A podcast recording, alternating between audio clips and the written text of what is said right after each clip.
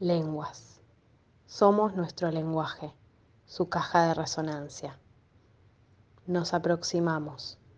Advertimos el silencio previo, su inquietud, la tensión de las fibras. Seguimos aproximándonos.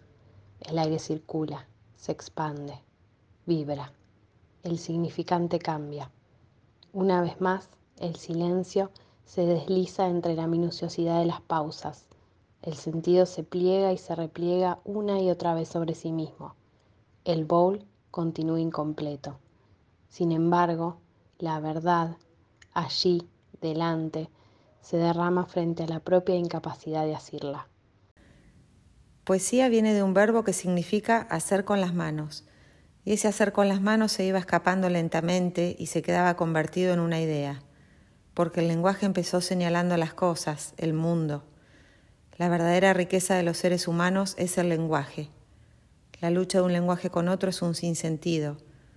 Hemos nacido en él. Es como una cuna. Hemos nacido por casualidad en un lenguaje.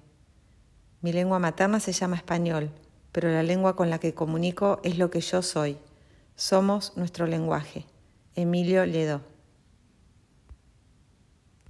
Una misma cosa nombrada mil veces en distintos idiomas la transformación de la cosa al ser nombrada, el tema fascinante de la representación. Buscar el lenguaje idóneo para contar aquello que no se puede contar, para decir lo que no se acaba nunca de decir, un lenguaje abierto, cambiante, capaz de transformarse cuantas veces resulte necesario, un lenguaje que no pretenda nombrar lo innombrable, cuya única aspiración consista en acercarse a la imposibilidad de nombrar, un lenguaje próximo al de la poesía, no acabar de decir las cosas o no decirlas por su nombre, pero seguir perseverando en esta fascinante y a media satisfactoria maniobra de aproximación. La forma silenciosa del lenguaje.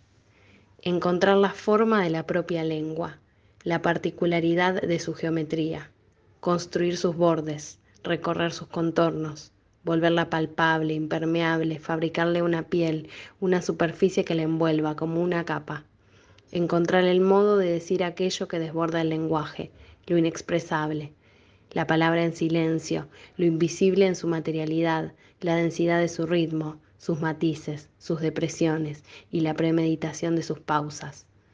El sonido se pliega, el sentido se desliza, resuena en el cuerpo.